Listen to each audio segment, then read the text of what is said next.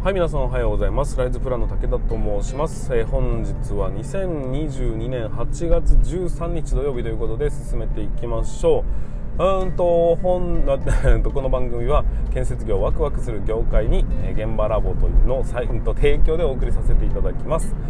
えーと本日はま土曜日ですし、まあ、13日ってことは一応ねお盆に入るのかしらというようなところではございますが、えー、今日から休みなんです。131415休みなんですみたいな人たちが多いのかなと思ったりしますが、まあ、この放送ね、えーと、わざわざ聞く人がどのぐらいいるのかというのもあるんですけども、まあ、それでも僕は、えー、飽きずに、えー、配信を続けていきたいなというふうに思っております。であの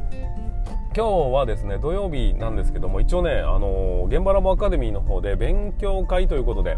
えー、とちょっとね僕の大好きなお話をテレポーテーションとかのね、えー、技術についての、まあ、ガチなお話をね、えー、させていただきたいと思うんですけどただあのまあお盆なんでね休みますかって聞いたんですよ。その アカデミーの参加者たちに。そしたらいやぜひ休みだからこそそういう話聞きたいですみたいな話だったんで、まあ、じゃあやりますかっていうところなんですけど、まあ、そういうね、えー、勉強熱心なのか好奇心なのかわからないんですけどもでもまあそういうふうに聞いていただける人ではありがたいなというふうに思ったりしておりますが、で実際蓋を開いてみたら誰もいなかったら寂しいなって思ったりしますけど。まあでもまあ元気よくね進めていきたいというふうに思います。まあ、お盆休みは先日僕はですねあのまあ十勝から、ね、札幌の方に行ってで、えーと、とあるホテルで泊まってプールに入ってみたいなことで結構ねあと一旦リフレッシュさせていただきましたんでお盆休みはどちらかというと仕事かなってもう花から決めてはいたんですよね。なのでうん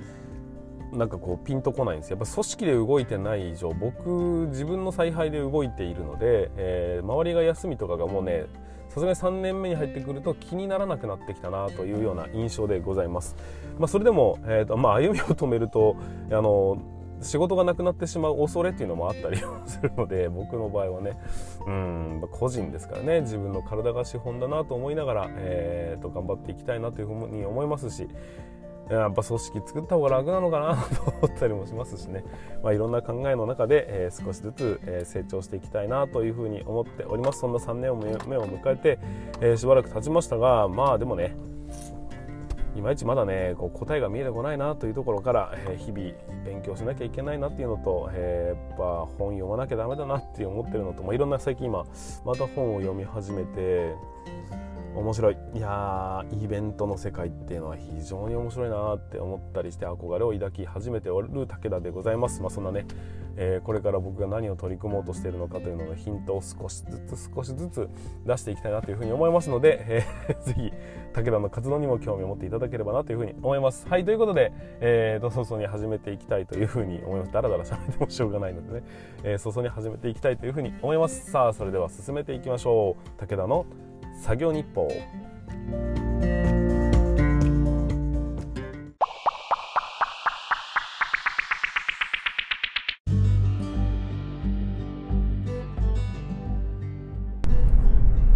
はい、ということで改めまして皆さんおはようございます。えー、ライズプランの武田と申します。え、建設業を持ち上げて楽しい仕事にするために YouTube チャンネル建設業を持ち上げる TV を運営したり、現場ラボというサイトで部下育成、現場の効率化のサポートをしたりしております。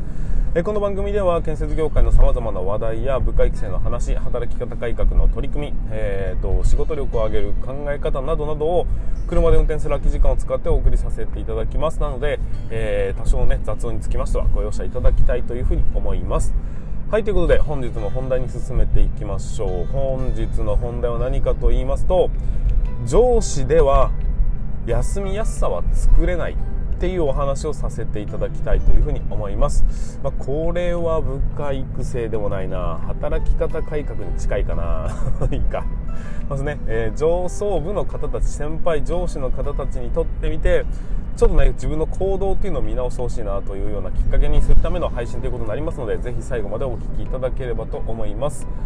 えーとどうでしょうか皆さん。えーと休んでますか？今日もねもしかしたらあのー、なんだっけ？お盆休みか。お盆休みということで休んでる方もいらっしゃるかもしれませんが現場としてはね、えー、普通に動いてますけどっていうところもあるかもしれません。皆さんご苦労様でございます。えその中ですね、あの会社の中でよく見られる光景として、えこんなのが挙げられます。えーと有給休暇を消化しなければいけないという取り組みを会社として行っていると、まあ、一応ね、えーと、働き方改革の中の一環として、えーと、年間に必ず5日間は、ね、有給休暇を消化しなければいけないよということで、まあ、このこの決まりの時点でね、えー、休みづれんだろうなというような感じはあると思います。そしてもう1点、えー、残業なくしましょうね。ということで早く帰ることを目標に仕事していきましょうというようなところも、まあ、一つの、ね、指標として、えー、あるのではないかなというふうに思うんです。そんな時にうん、あのよく見られるのが上司の人がね、えー、率先して休みを取らないと部下は休みが取れないだろうだとか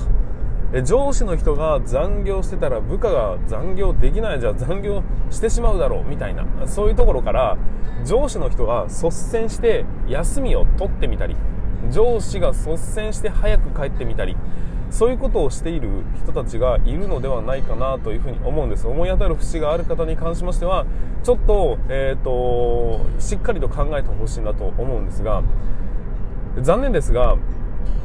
上司が休みをいくら取ろうと上司が、えーと、いくら早く帰ろうと基本的にあなたが広告塔になるということはないと思ってください。あのー、わかりますかね？上司が休みを取ったからじゃあ俺らも休みを取ろうって思えるかどうかっていうのはなかなか微妙ですよっていう話になるんです。まあ、よっぽどね、あの同調圧力とか、え何かしらの権力とかわかんない、え力を感じるようなね、えーと、職場ならばもしかしたらあり得る話なのかもしれませんが、えー、少なくとも休みを取るという事例に関しましては、上司が、ま広告をするために自分が休みを取ったからこそ部下たちも休み取りやすいよねというふうに動くというのは基本的に関係ないです。残念ですが。で、えーとまあ、その辺はね心理的なものもあると思うので、えー、まあ、一概には言えないんですが、えーと僕が言いたいのはそれよりも何よりも上司が率先して休みを取れる職場が休みやすいということではなくて部下が率先して休みを取れる方が圧倒的に広告効果は高いよっていうのを僕は言いたいわけですよ。要するに上司が休みを率先して取るのって普通なんですその 何て言うんでしょうか。別に珍しいことでもなくあ上司で休んでんじゃん俺も休もうぜっていう風に思えるきっかけにはなりづらいっていうことです。そんなことよりも、え部下を率先して休ませるというようなことをすることによってあいつも休めてるんだというような認識が働きやすいんだというお話になるんですよ。あのまあ、確かにね上司の影響力というのはそれなりに大きいものですし、えー、と先輩と一緒に仕事をしている2人でね仕事をしているとか3人で仕事をしてる時に上司が帰らないと先輩が帰らないと俺先に帰りづらいよなみたいなそういう空気になることはあると思うんですよ。これは、えーとまあありえるかなと思います。で先輩が休んでるんだけどえ自分は出てるっていう状況になるぐらいなら先輩休んだら僕も休むかみたいな感じになるような気がしなくもないです。ただこれはものすごく狭いコミュニティの中での話であって、えーと、部署一部署として部長がとかね、えー、次長が課長がみたいなそういう役職にあるある人というのは休んで当然だと思いますよっていう風な空気感がそもそも存在するのでこれによってじゃあ私も休みを取ろうなんてことにはなりづらいよと。逆に言うと上司は出ているんだけどもうんと部下に対してしっかりと休んでもらうということによって職場全体で休まなければいけないというようななんかそういう空気っていうのが出やすくなりますよという話なんですよ。やっぱりねあの休みづらい人が休むからインパクトでがあるのであって休もうと思えばいつでも休める人が休むっていうのは普通なんです。残業をしたくないのにするっていう状況を打開するためには、えーと、率先して残業するのではなく残業をしないのではなくて率先して残業を減らすように、と、取り組みを変えていくっていうことが何よりも大切なんだというふうに僕は感じております。まあでも、まあ、そんなこの上司がとりあえず率先して休ん休まないとダメだろうっていうのって僕はね、えーと、ただのエゴじゃねえかなって思ってるんですよ。あの ごめんなさいね。何て言えばいいんでしょうか。その人が休みたいだけでしょっていう。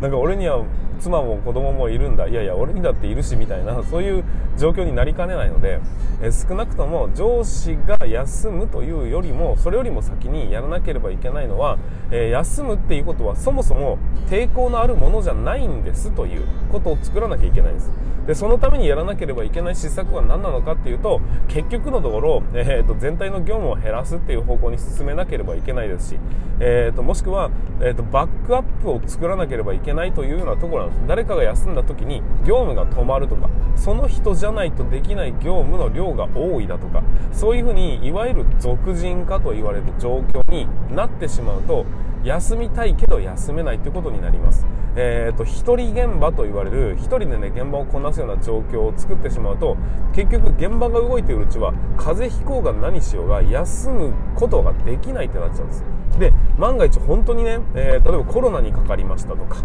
えー、病気になってしまいましたとかそういうような状況になって休まざるを得ない時に、えー、会社としてものすごくパニックになるんですよ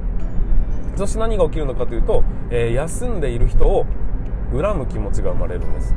で休んでいる人を恨む気持ちが生まれると今度はその恨む気持ちを持った人間自分がね恨む気持ちを持ってしまったという実績ができてしまうので結果として自分が休もうと思った時に誰かが自分を恨んでいるんじゃないかという心理が働いてしまうので結局は休みたいけど休めないという状況を作るっていう話になっちゃうんですよ。だから結構ですねこの上司が休むっていうのはわりかしそんなに難しくないんです。結局、うん、と手を動かして仕事を、えー、と回してるのは誰って部下の方なので司令塔が1日2日いないからって現場が止まったり仕事が止まるってことはなかなかないんですよ。だけど実際に手を動かしてる人間っていうのは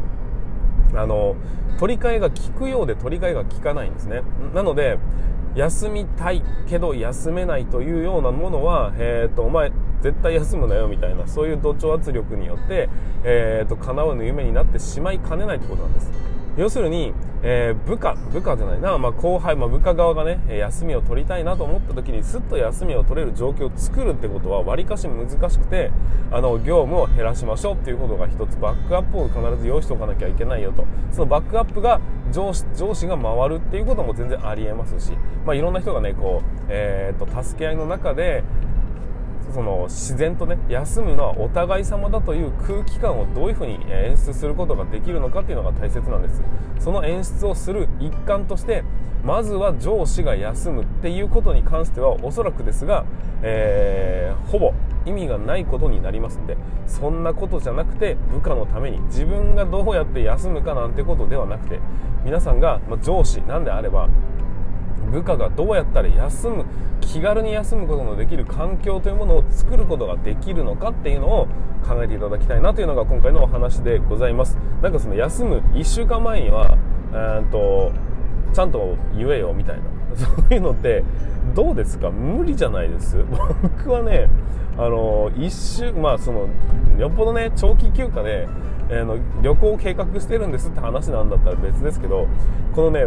あのいろんなイレギュラーの起きやすい現場という状況下において1週間も前から休みを計画したり1ヶ月も前から休みを計画するなんてことはほとんど無理だと僕は思うんですよ。だけどなんかこう突発的にね友達がどこどこに行くあ俺も行きたいなみたいなねそういうものだったり、えー、っと子供の何があるんですみたいな、えー、ことが、えー、発覚してそれ休まなきゃいけないみたいな時にあの予定通りに休むとかものすごい遠くから計画を立てていくみたいなことができるんであれば、えー、っと少なくとも仕事上で余裕がないとできないですね。えー、そんなことができるぐらいだったら、えー、っと、とっくの間に休み取ってるわっていうふうに思うんですけど、まあ、仕事が忙しいとかね、仕事をちゃんと全うしなきゃいけないというその気持ちから休みづらいというところが生まれるわけですから、その気持ちというものを、えー、っと、より長く、持ってもらうためには、やっぱり定期的に休みを取ってもらわなければいけないですし、それを強制的にというんじゃなくて、自発的に休みたいと思った時に、いつでも休みが取れるような、まあそのね、えーと、検査の日に休むとかそんなことにはならないんでしょうけど、えー、そういうもの以外日常の部分については常にバックアップが存在するんだということをしっかりと,、えーと、根付かせることの方が自分の休みをね自分で取って率先して休むから部下が休みやすいんだみたいなことを言うよりは圧倒的に、えーと、良い環境を、えー、作り出すことができるんじゃないかなというふうなお話でございました。なんかね、愚痴みたいになってしまいましたが、僕はまあ、えー、っと、組織に属してないので、あれですけども、まあ、僕のね、もともといた組織はそういう風にもなってましたし、そういう話っていうのは、えー、あらゆる方面から聞くこともありますしね。なので、その気持ち、ぐっと抑えていただきまして、まずは自分よりも部下、えー、できれば一番休みづらいと考えているであろう人を休ませるために、努力をしていただくのが、まあ、上司の仕事の一つなんじゃないかなというふうに僕は考えております。はい、ということで、えー、最後までご視聴いただきまして本当にありがとうございました。えー、今回も、えー、今回の動画、動画じゃなかった。もう最近動画やたら撮ってるからあれですけど、え今回の配信につきましては以上にさせていただきたいと思います。それでは、えー、本日はね、休みなのかもしれませんが、えー、ゆっくりしていた、次の人はゆっくりしていただいて、え現場ラストの人はしっかりと気を引き締めていただいて頑張っていただければと思います。それでは全国の建設業の皆様、本日もご安全に。